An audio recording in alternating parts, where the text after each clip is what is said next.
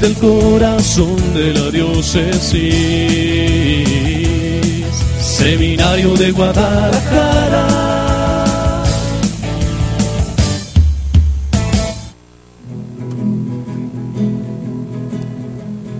Yo no sé qué hacer, no sé cómo hacer para ser un buen papá.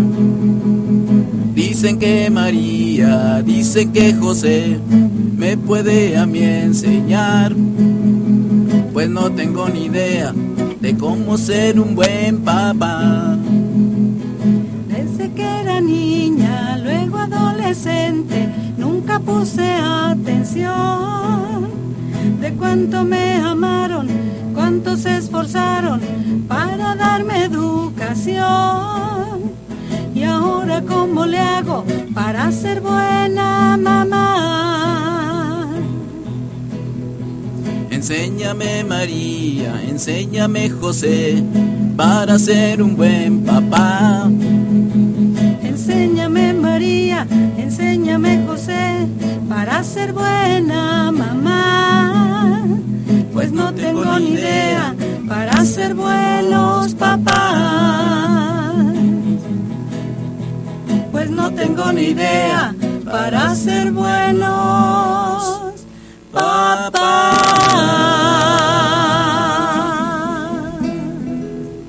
Muy buenas noches, queridos radioescuchas. Estamos en una emisión más de su programa, Un Asunto de Familia.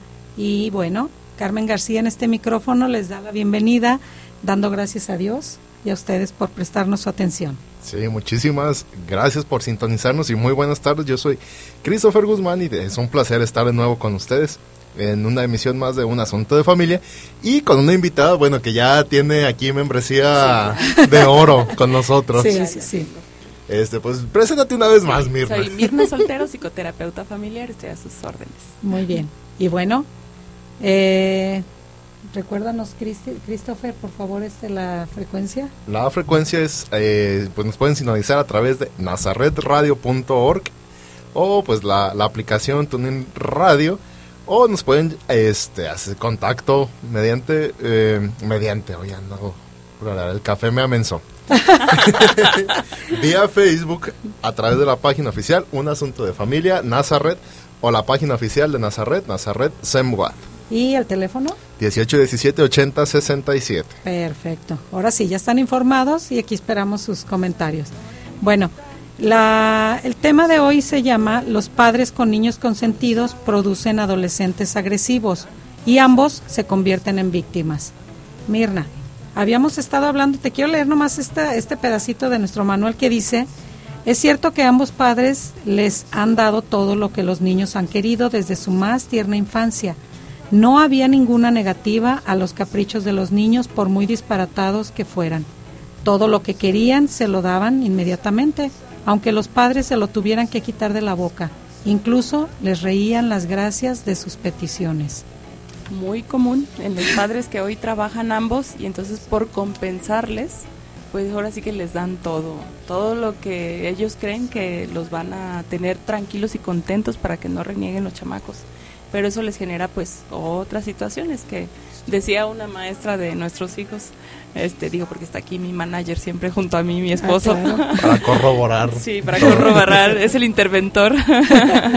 este decía una maestra que pues los niños a veces querían el cuadrito y luego después querían el clavito y cuando quisieran el hoyito que iba a pasar, ¿no? Y eso nos quedó muy grabado a mi esposo y a mí porque realmente no les podemos dar todo. Y cuando les damos todo sí genera consecuencias a la larga, porque obviamente pues empiezan a ser tiranos, ¿verdad? O dictadores, como lo mencionábamos, tras bambalinas, Sí, así es. Y bueno, esto se desprende de cuando hablamos en, en programas anteriores sobre la sobreprotección. Así es. Cómo esta sobreprotección este, hacía mucho daño a los niños. Ahora vamos a hablar de esos niños que ya se les sobreprotegió y ahora ya se convirtieron en adolescentes.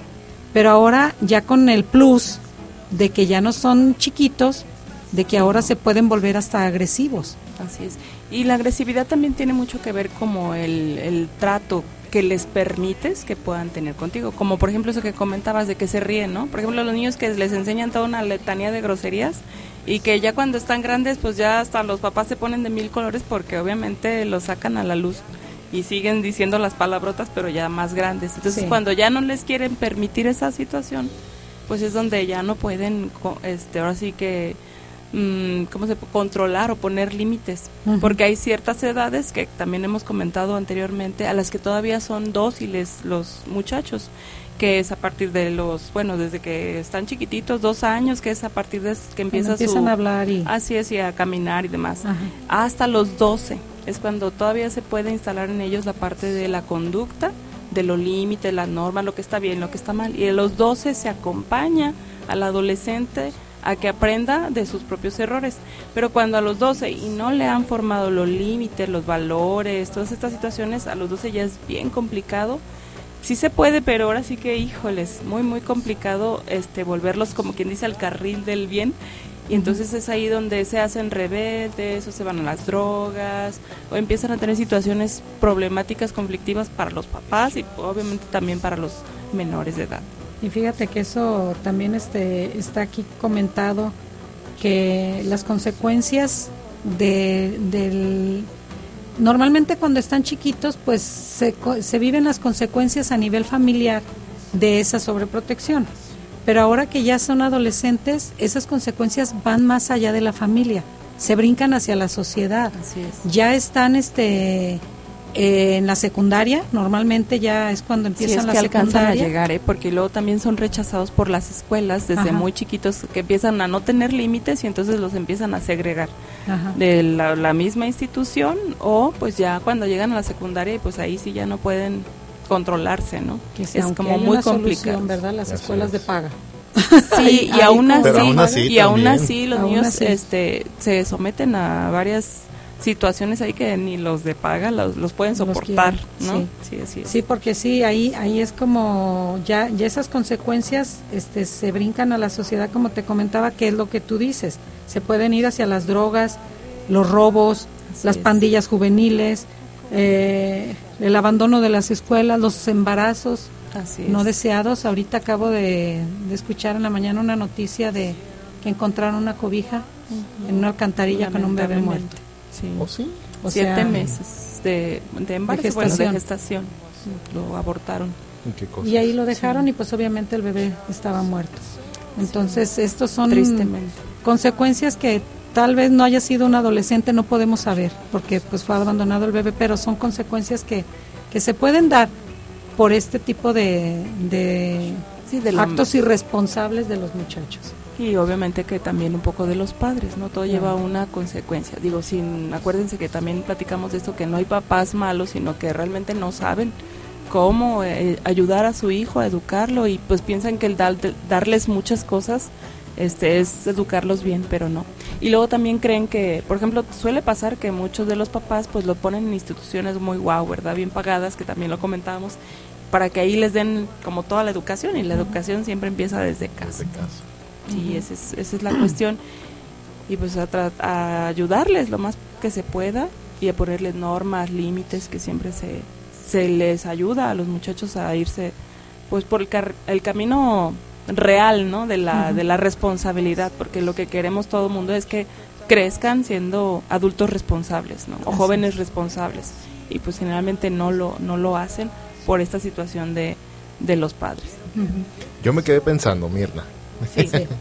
Este, eh, es muy común que los niños pues escuchen alguna palabrota Ujú. y como que se les pega más que las Y palabras normales. Ya lo sí. mencionamos hace, hace un ratito. Sí. Y más si ven el ejemplo pues en los papás. Sí, claro. Pero realmente tienen conciencia del significado de la palabra No. o nada más es como, No, no, como la- un cotorro que repite la repiten, este, no tienen la conciencia y la dicen porque ven el papá que se asombra o se asusta o se ríe, entonces la siguen repitiendo. Porque realmente su- si tú le preguntas al niño, ¿y qué significa eso? No te sabe decir. Claro que llega a cierta edad donde sí sabe ya lo que significa. Entonces la puede seguir repitiendo. Sí, hay unas edades en donde lo repiten todo como eco, ¿no? Entonces, pero si hay que hacer la parte de ponerle límites, también decir dónde lo escuchó, qué significa, poderle apoyar al niño a que cambie o modifique esa situación de ese lenguaje, ¿no? No es malo, la cuestión es la intención con la que la utilizas, la palabrota, ¿no? Sí, pero es la, es la clásica, ¿no? Los niños que apenas empiezan a hablar, una de las palabras que ahorita saben decir es coca. Sí. Coca. Y así como no saben otras. decir tengo sed, quiero agua. O Coca. sea, dicen coca y es la palabra que, que conocen y, y la dicen. Y, y la mamá inexperta o el papá inexperto, la gracia, el chiste, pues le dan la coca. Y, y ya después les quieres dar agua y no quieren. Porque pues ya probaron lo dulcecito de, de- del refresco. Claro, Y, ahora ¿no? ya no quieren tomar este agua natural. Entonces es- son cosas como decimos, pues mientras les reímos el chiste, se les queda como grabado en su inconsciente, no sé esto cómo se maneje, Mirna, tú sabes mejor, de, de, de que eso primero si sus papás se los dieron, ahora cómo me dices que ya no, ¿verdad? No sé, es- también seguimos con el ejemplo. Pues sí, es, ca- es cambiarle, ¿no? Claro que los niños se van a quedar con lo que les des, pero si uno también tiene que tener la capacidad de decir, ay, bueno, pues le voy a cambiar con el ejemplo sobre todo. Sí. Si todos están tomando coca Y a él no le dan. a él no le dan, Exacto. pues obviamente que él va a seguir pidiendo eso, ¿no? Y entonces, como quiero que mi hijo no tome? Pues no tomo yo. Así es. Y claro que es- no es muy sano. Y, sí, no, y no es nomás eso, también les dan cerveza. Ah, sí, también. porque dicen, mira, sí le gusta, igualito que su padre, y se ríen. Pero yo el otro día les decía, espérame, es que no es tanto el que quieran la cerveza, como que tiene calor el niño y tiene, pues dale agua fría y a lo mejor es lo que él va a sentir a gusto, porque a lo mejor él- es, es lo que él está sintiendo a gusto, lo frío, no tanto el sabor de la cerveza, porque realmente no sabe guácala.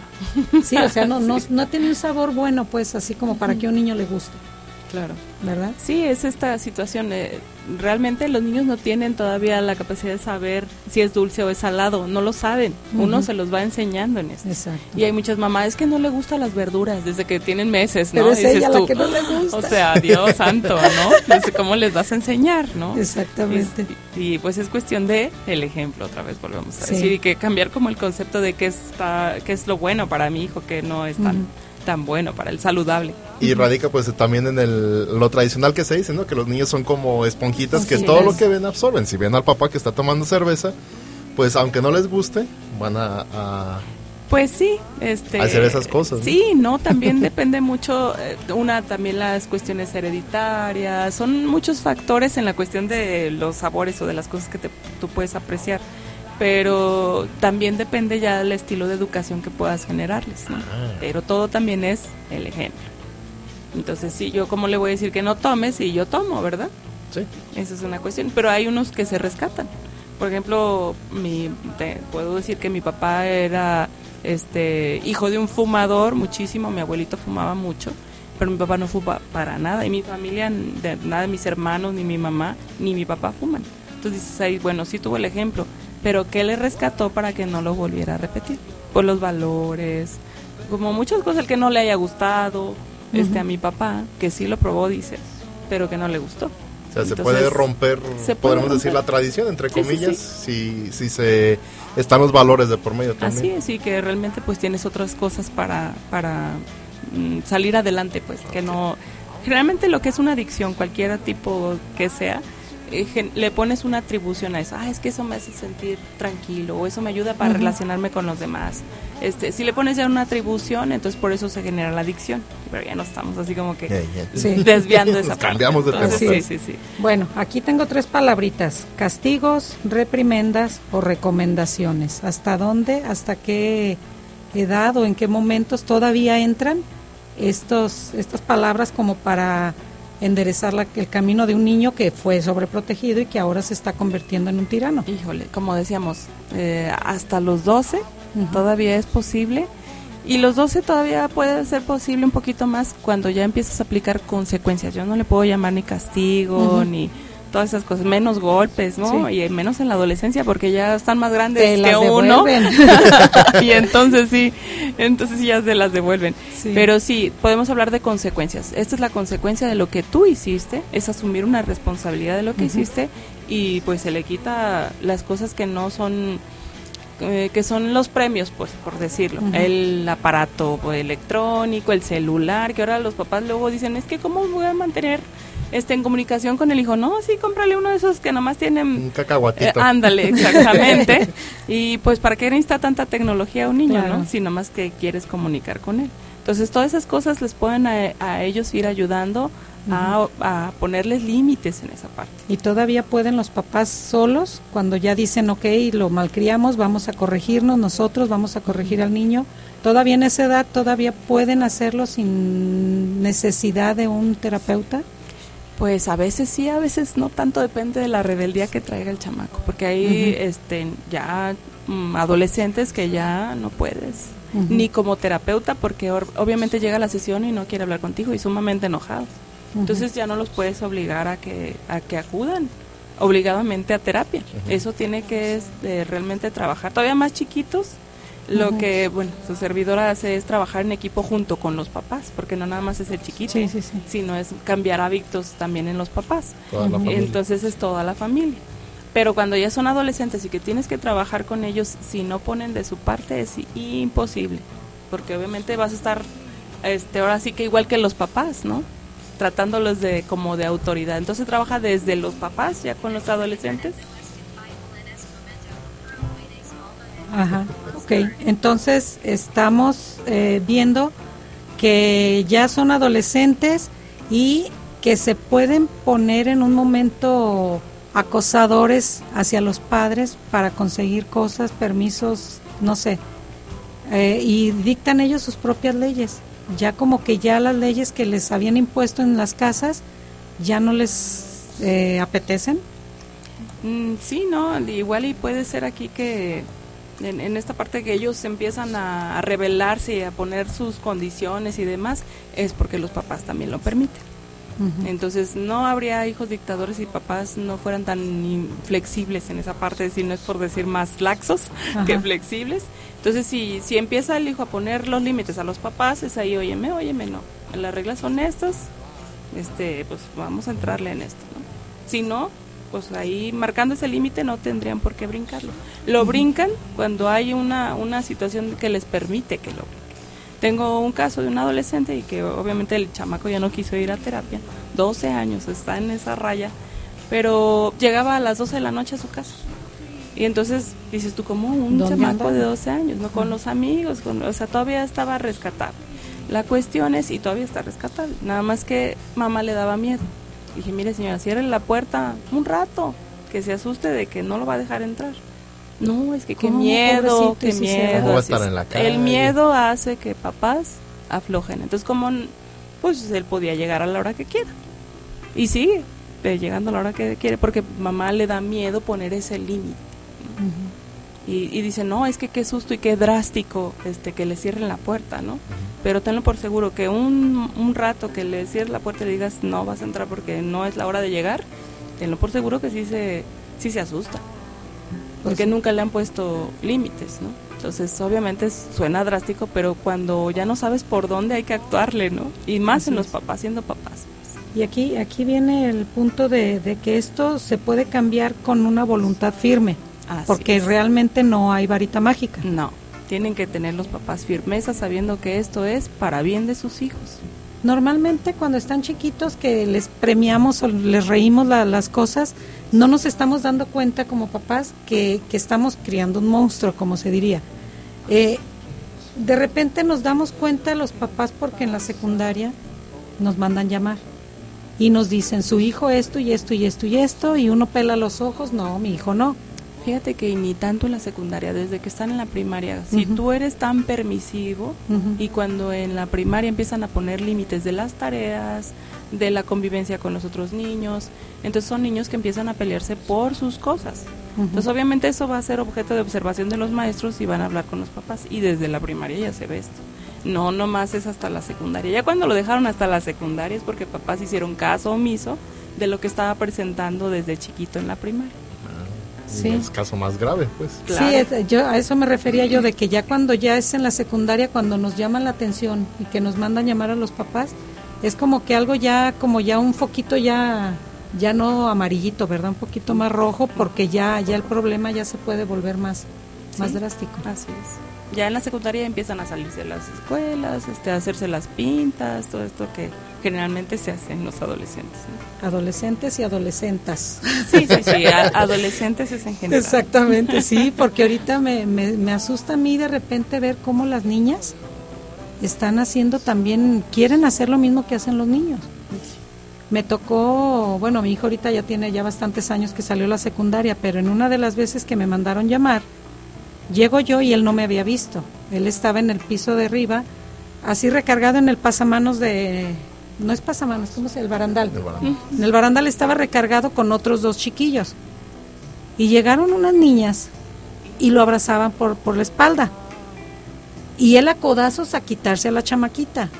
Quítate, ya esté para allá y que no sé cuánto. Y la, la empujaba, pues le empezó a tratarla ella de gritarle que si era homosexual, que por qué no le gustaba. O sea, yo estaba ahí y yo no dije nada porque dije, no, si abro la boca lo voy a avergonzar o algo. Y se está defendiendo. yo, yo estaba viendo y dije, bueno, al menos se está defendiendo. Y le decía a él, pues no le haces, si dices que soy eso, no me importa, sácate y vete por allá. Y la chiquilla ahí, ahí, ahí. Entonces, hasta cuando ya me vio, como que los demás se dieron cuenta que él me vio y han de haber dicho, ah, es su mamá. No, pues peor.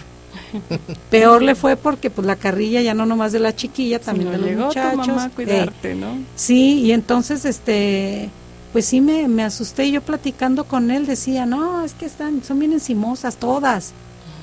Entonces dices, híjole, como que ya ahorita ya también tienes que decirle a los niños que también se cuiden de las niñas.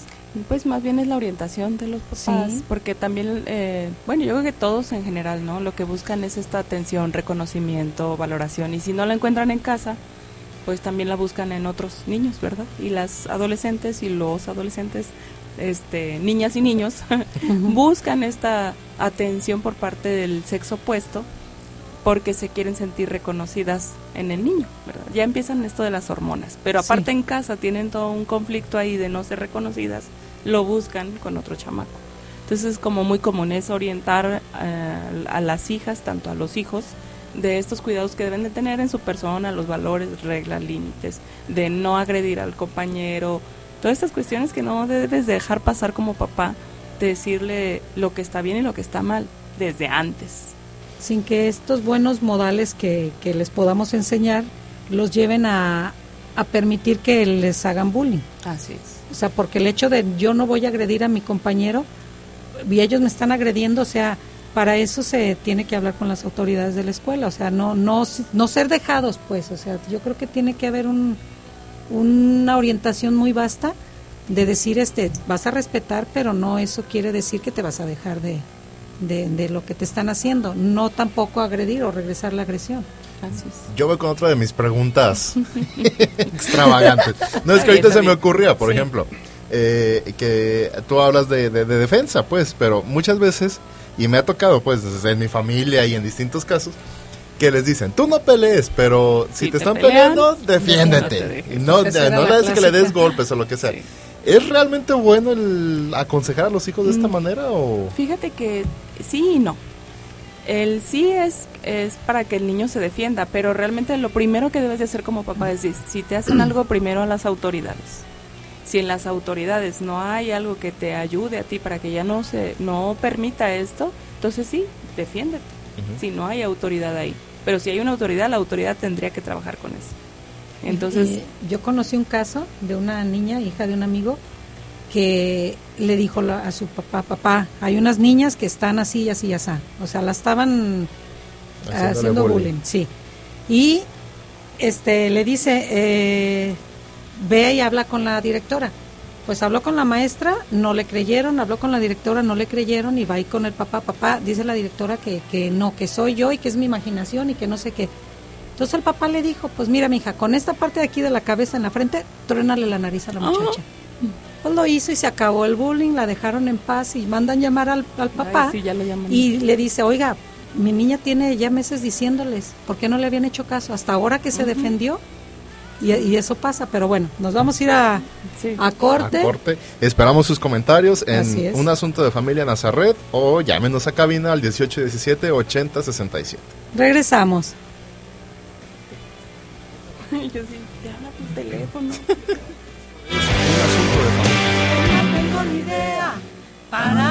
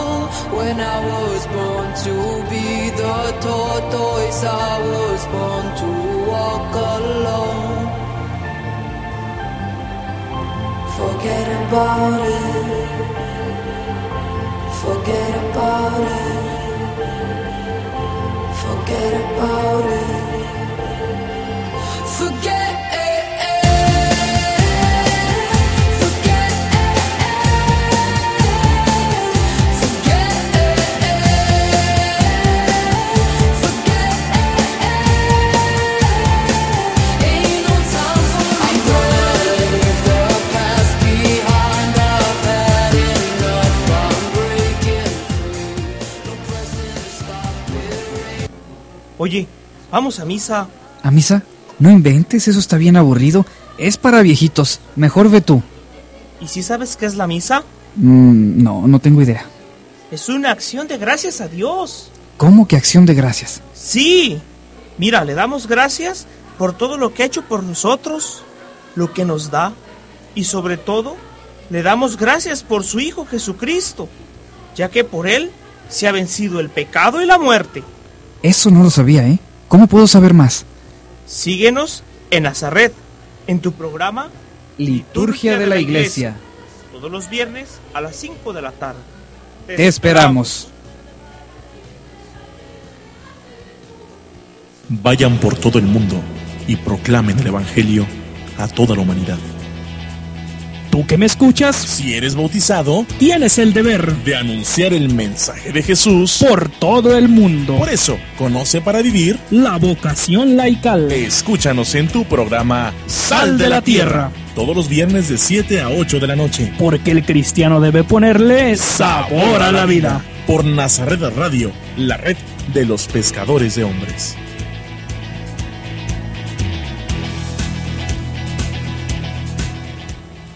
Estamos de vuelta porque esto es un asunto de familia. Pues no tengo ni idea para ser buenos, papá. Y estamos de vuelta con nuestro tema en un asunto de familia. Y bueno, pues ya hablamos como que lo fellito. Sí, eh, bueno, termina, termina, porque ahora tengo una, yo, una... No, no, no, dila, dila porque Ah, vamos a entrar ya a las soluciones. No, es que me acaba de llegar un WhatsApp de mi mamá que dice que siempre expongo a mi familia y no sé qué, pero bueno, ahora ya me dio permiso Saludos. Ah, muy bien, saludos señora. y me dice, coméntalo de tu hermano. Bueno, resulta que mi hermano, antes de que se casara, eh, pues tenía yo creo unos 17, 18 años, pues ya mi papá le prestaba la camioneta por las noches, se iba con la novia, con los amigos y empezó a llegar 10 y media. Al siguiente día, 11. 45. Y así fue aumentándole. Y mi mamá pues le decía, o sea, tienes permiso hasta las 10 de la noche, ¿por qué llega? No, usted no me va a decir nada, que no sé qué, y bueno. Entonces, una, una y media, dos, y creo que fue dos y media el límite. Entonces, pues mi papá pues se dormía y no, Se ni cuenta cuenta. se daba a qué llegaba. Entonces, eh, pues un día platicando mi mamá y mi papá, pues llegaron a la conclusión de que este, pues estaba mal lo que estaba haciendo mi hermano, pero pues mi papá nunca dijo yo voy a tomar las cartas en el asunto. Un saludo a mi papá que nos está escuchando. Dios, qué ventaneada. Entonces sí, qué ventaneada, pero bueno, tengo permiso, ahora sí, Bueno. ¿no? Resulta que pues mi hermano llegó a las dos de la dos y media, me parece que era, eh, pues muy abusado, apagó los, los, Los faros de la, de la camioneta y la metió. Pero para esto, pues mi papá se levantó y lo estaba esperando en las penumbras de la sala de la Ah, casa. qué susto le. Entonces cuando prendió la luz, pues vio a mi papá esperándolo. Y santo remedio, pues ahí le puso su regañada, pero sí se corrigió. Entonces dice mi mamá, claro. es cierto que hay que poner los límites. Sí, Sí. sí, sí. Así Oye, es. ¿qué le dijo? ¿Por qué estas horas? No, papá, si ya voy de salida. Voy madrugué. Voy temprano a la escuela. ¿no? Claro, y mira, y como solución también hubiera, bueno, los hubieras no existen, pero Claro. como yo creo que hay muchos casos así. Sí. Es decir, mijito, pues ya no te presto el carro, lo siento. Quitas las llaves y pues tiene que llegar temprano. Sí. Y este, si mañana llegas temprano, al día siguiente te vuelvo a prestar el carro. Si no, pues no tienes Se carro. acabó el carro. Que si ya al rato Así es. se cierra la puerta, como habíamos así dicho. Es, así es, es eh, ir, ir poniendo este Ajá. caminos, ¿no? En esta parte, cortando caminos de esos Sí. que se andan agarrando, ¿no? De más. Exactamente. No, y es que como decimos, o sea, los hijos son bien listos y nos van midiendo a nosotros los papás, pues si llego a las diez y media, pues si no me dijo nada, bueno, Sí, al día pues otro día más llego tarde. más tarde y así.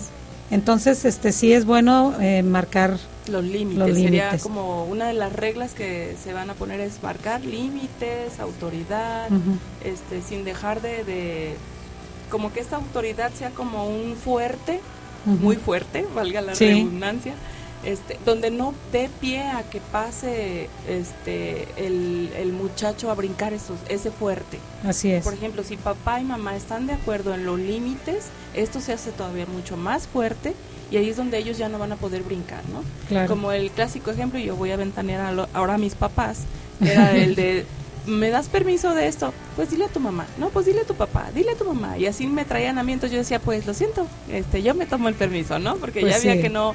Ahí fue una parte muy flexible de mis papás, al ellos no poner una autoridad de, a ver, bueno, pues no te dejamos ir, o sí te dejamos ir. O, o vamos a ver qué, qué- a dónde vas, con quién vas, este, a qué horas vas, ¿verdad? Sí. Todas esas cosas tienen que ser algo en que se apoyen papás para poner esos límites. Ok. Y pues bueno, vamos a hablar de las soluciones que pudiéramos dar y una es enseñar con el ejemplo. Así Ya habíamos hablado un poquito de eso de cómo le puedo pedir a mi hijo que no tome si yo estoy tomando. Entonces, este, ¿qué otra forma de, de ejemplo pudiéramos dar, Mirna? En, en esa parte siempre el ejemplo es el que educa. Entonces yo tengo que observar qué es lo que me está molestando de, o qué es lo que me está inconformando de la situación de mi hijo y observarme en el espejo, ¿no? Porque muchas de las cosas que traen los muchachos es, todo esto es masticado por nosotros, ¿no? Sí. Entonces, si a mí no me está gustando algo, tengo que observarme qué es lo que yo estoy haciendo para que el niño esté reaccionando de esta forma o el adolescente y tratar de modificarlo. Sí. Está bien complicado, yo creo que es- sí se puede, pero es complicado que los papás hagan esta reflexión, retroflexión se llama, Sí. verse a sí mismos de lo que están reflejando en sus hijos, pero sí se puede. Si yo me doy cuenta de lo que yo estoy haciendo es lo que está causando que mi hijo esté siendo así, pues lo tengo que corregir. Y si no, ahora sí que ahí sí también se puede buscar ayuda de, bueno, yo no alcanzo a observar por qué mi hijo es así, ¿verdad? Y ya ahora sí que el especialista se va a dar cuenta de hacerle el espejo para que vea dónde está aprendiendo el chamaco, ¿no? Sí. Otra cosa que también les ayudaría mucho es pues hablar la comunicación, lo- los límites, este ser bien muy una autoridad, pues, no autoritarismo, que también lo habíamos comentado en otros programas. El autoritarismo es como el de no te tolero nada y no voy a permitir nada. La autoridad es ser firme, sabiendo este comunicarme conmigo, asertivamente.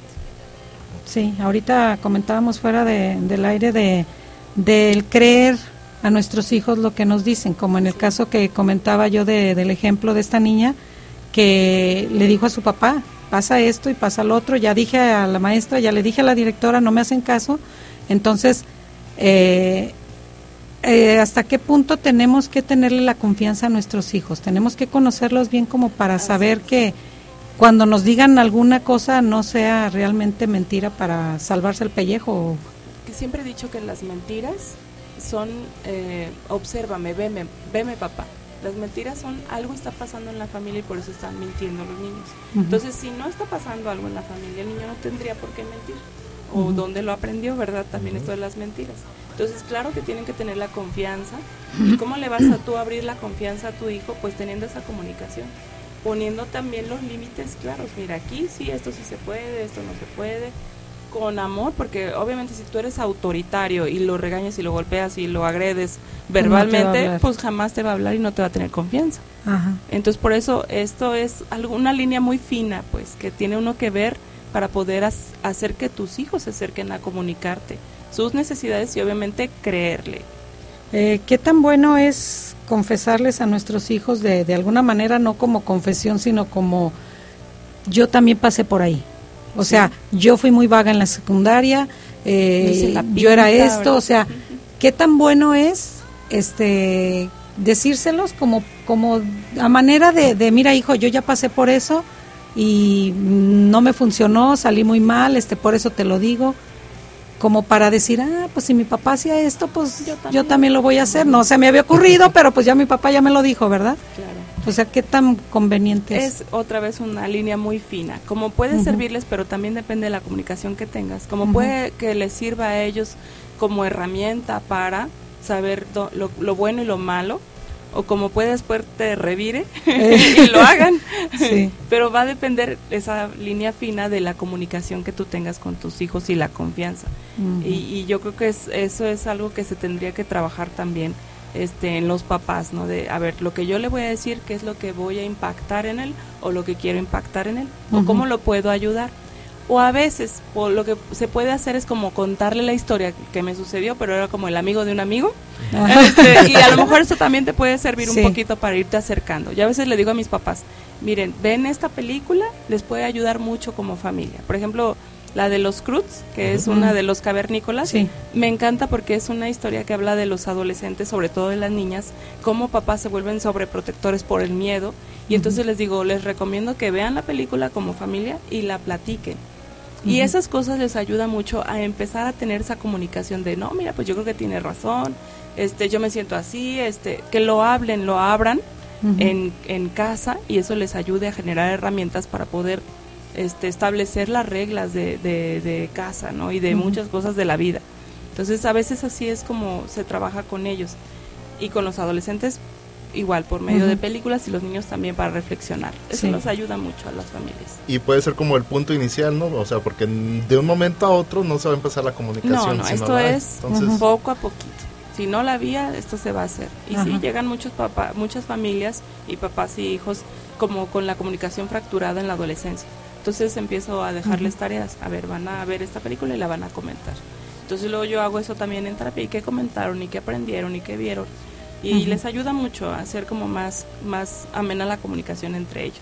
Porque hubo un ejemplo externo que Sí, de que cierta manera ayudó a- estaba estábamos incurriendo en esas cosas es. donde uno se da cuenta que también puede suceder. Así es, y aparte que luego ya te vas dando cuenta cómo piensan tus hijos acerca de una situación que está pasando en, en lo extraño. Entonces hay, hay películas que te pueden servir a ti para refle- hacerlos reflexionar, pero sin que tú les digas, a ver, y es que yo veo que es esto y esto y... No, es que ellos ven y tú empiezas a ver que tiene una madurez y que empiezan a observar cosas, a poner este consecuencias o que ven los límites que hay, que existen, ¿no? Ellos mismos te los van diciendo. Y algo y esta es una forma de, de este punto que sigue, que es este otra solución es la unidad familiar. Así es, eso los ayuda, la- lo que es el juego y, o las películas para reflexionar, les ayuda muchísimo a la unión familiar. Y que estén todos en la misma sintonía, que no diga uno yo quiero ver esta película, pero yo quiero ver el partido de No, fútbol, pueden, o, pueden sea, jugar un volado de hoy vamos Ajá. a ver esta película, este, pero obviamente centrada en que reflexionen, pues no vayan a ser una película, no sé, de violencia, ¿verdad? bueno, igual también les puede, Puede servir, servir. también les Sí. puede servir a ver qué es lo que ahí vieron. se les tiene que formar criterio. Así es, eso, el criterio es el Ajá. que se tiene, y que uno como papá tiene que ver qué criterio está teniendo mi hijo y que entonces eso me va a dar pie para confiar en él y decir es que ya está teniendo un buen criterio. Lo que me dice la película es que está reflexionando acerca de la violencia y de las cuestiones, ¿no? Así de es. todo tipo, hasta de la sexualidad.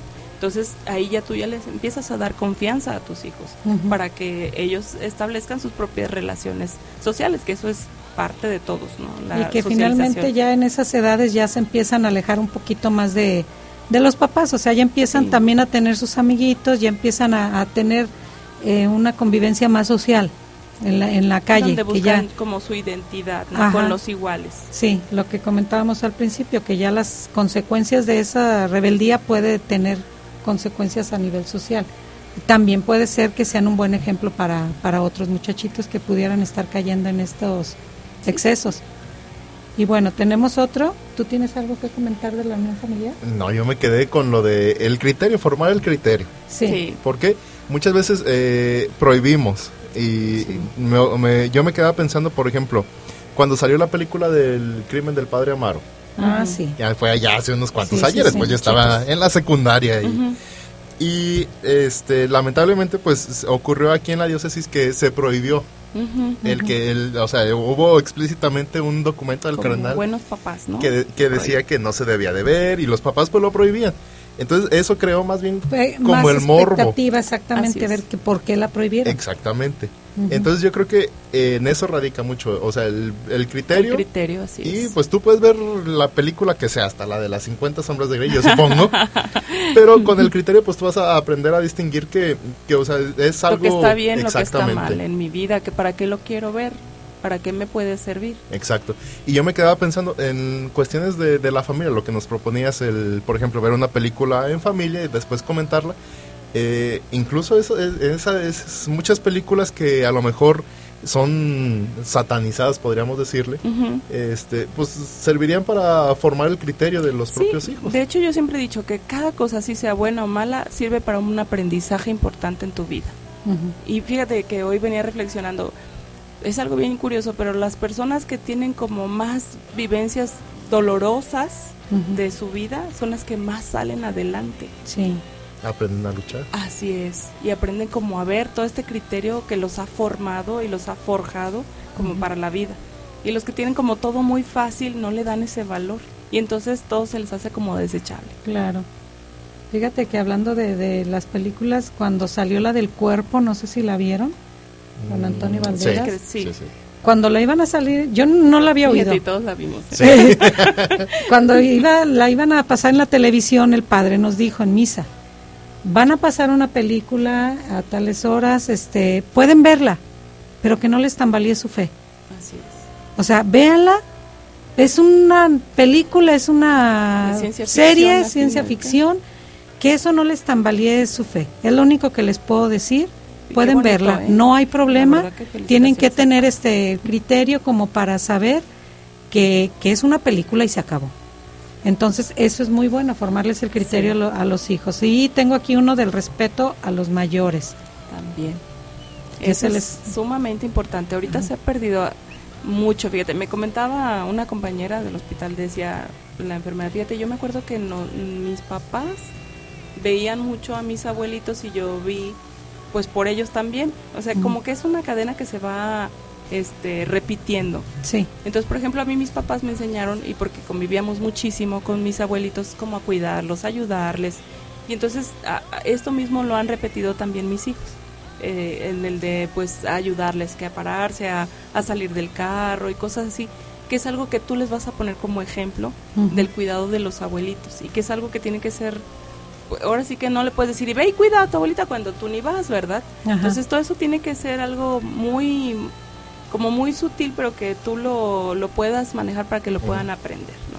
Pero si yo estoy peleada, por ejemplo, con mi suegra, que no es así, no es el caso, y entonces si no dejo que mis hijos convivan, pues entonces, ¿qué le estoy forjando a mis hijos? Que al final de cuentas, cuando yo Es esté viejita. Pues me manden al carajo, Van ¿verdad? Van a Así cortar es. la cobija por la mitad, como Sí, sí. la, la reflexión esa de la media cobija, que es muy triste, pero es muy cierta. Sí, así es. Entonces Bueno. todo eso es con el ejemplo. Tenemos aquí otra que es el orden. El orden en qué nos podría ayudar como para crear un ambiente familiar este cómodo. Pues el orden es todo, todo, ¿no? Primordial. Primordial en todo el orden.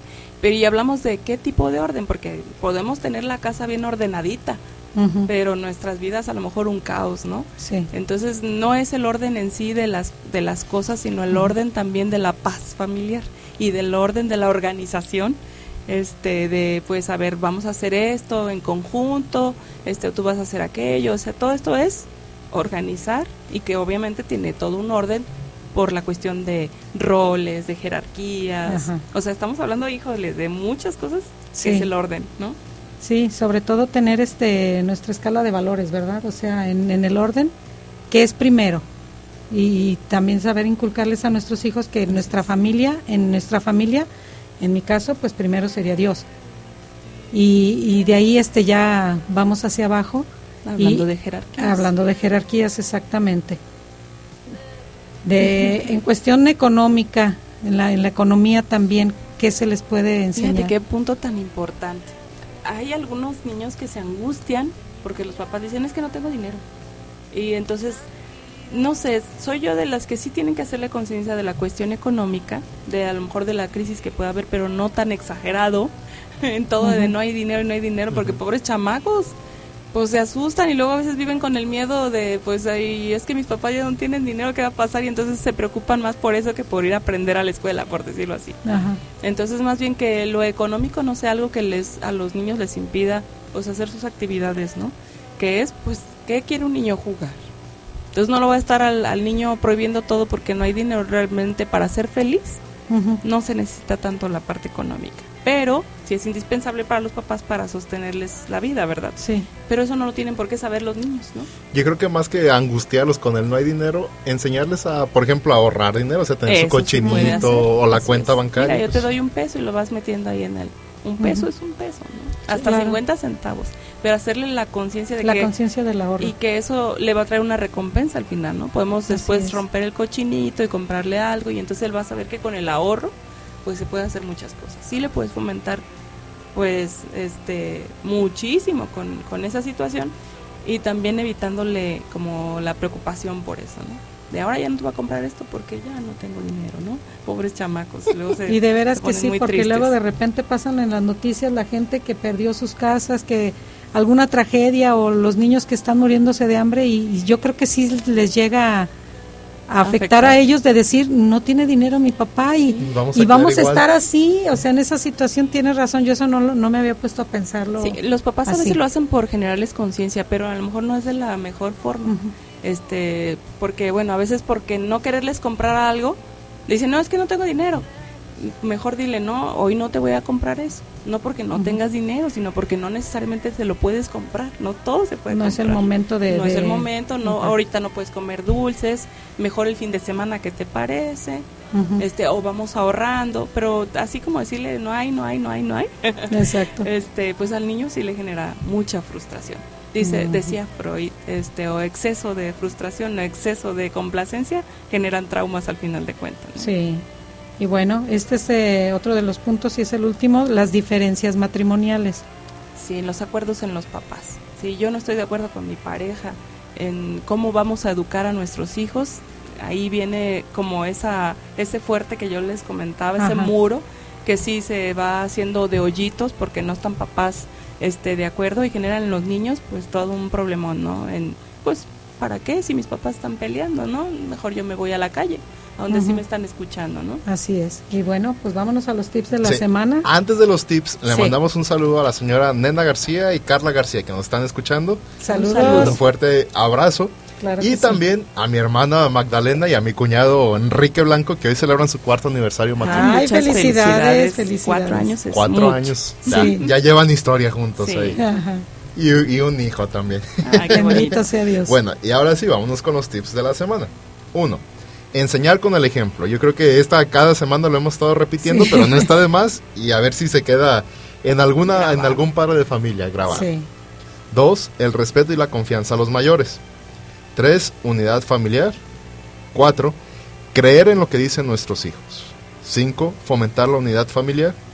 Seis, procurar el orden en el hogar, ya sea en las relaciones o en la misma limpieza de la casa. Siete, practicar el ahorro familiar para concientizar a los hijos sobre el buen uso del dinero. Y ocho, resolver las diferencias familiares en la intimidad y no frente a los hijos. Muy bien, excelente.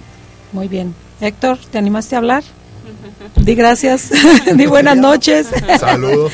bueno, pues nos vamos, nos despedimos, este, no sin antes recordarles las repeticiones que tenemos a lo largo de la semana. Una de ellas es el lunes a las 8 de la mañana.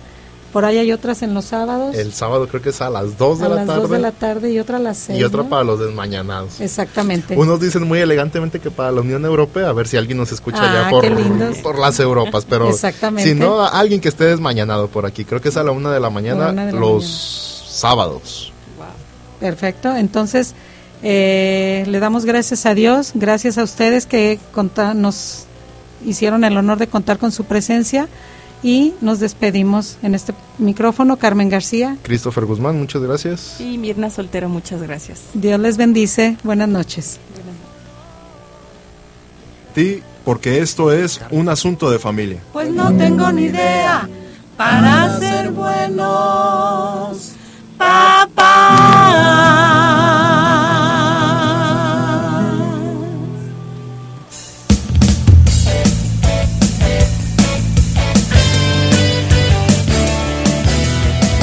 Del corazón de la diócesis, seminario de Guadalajara.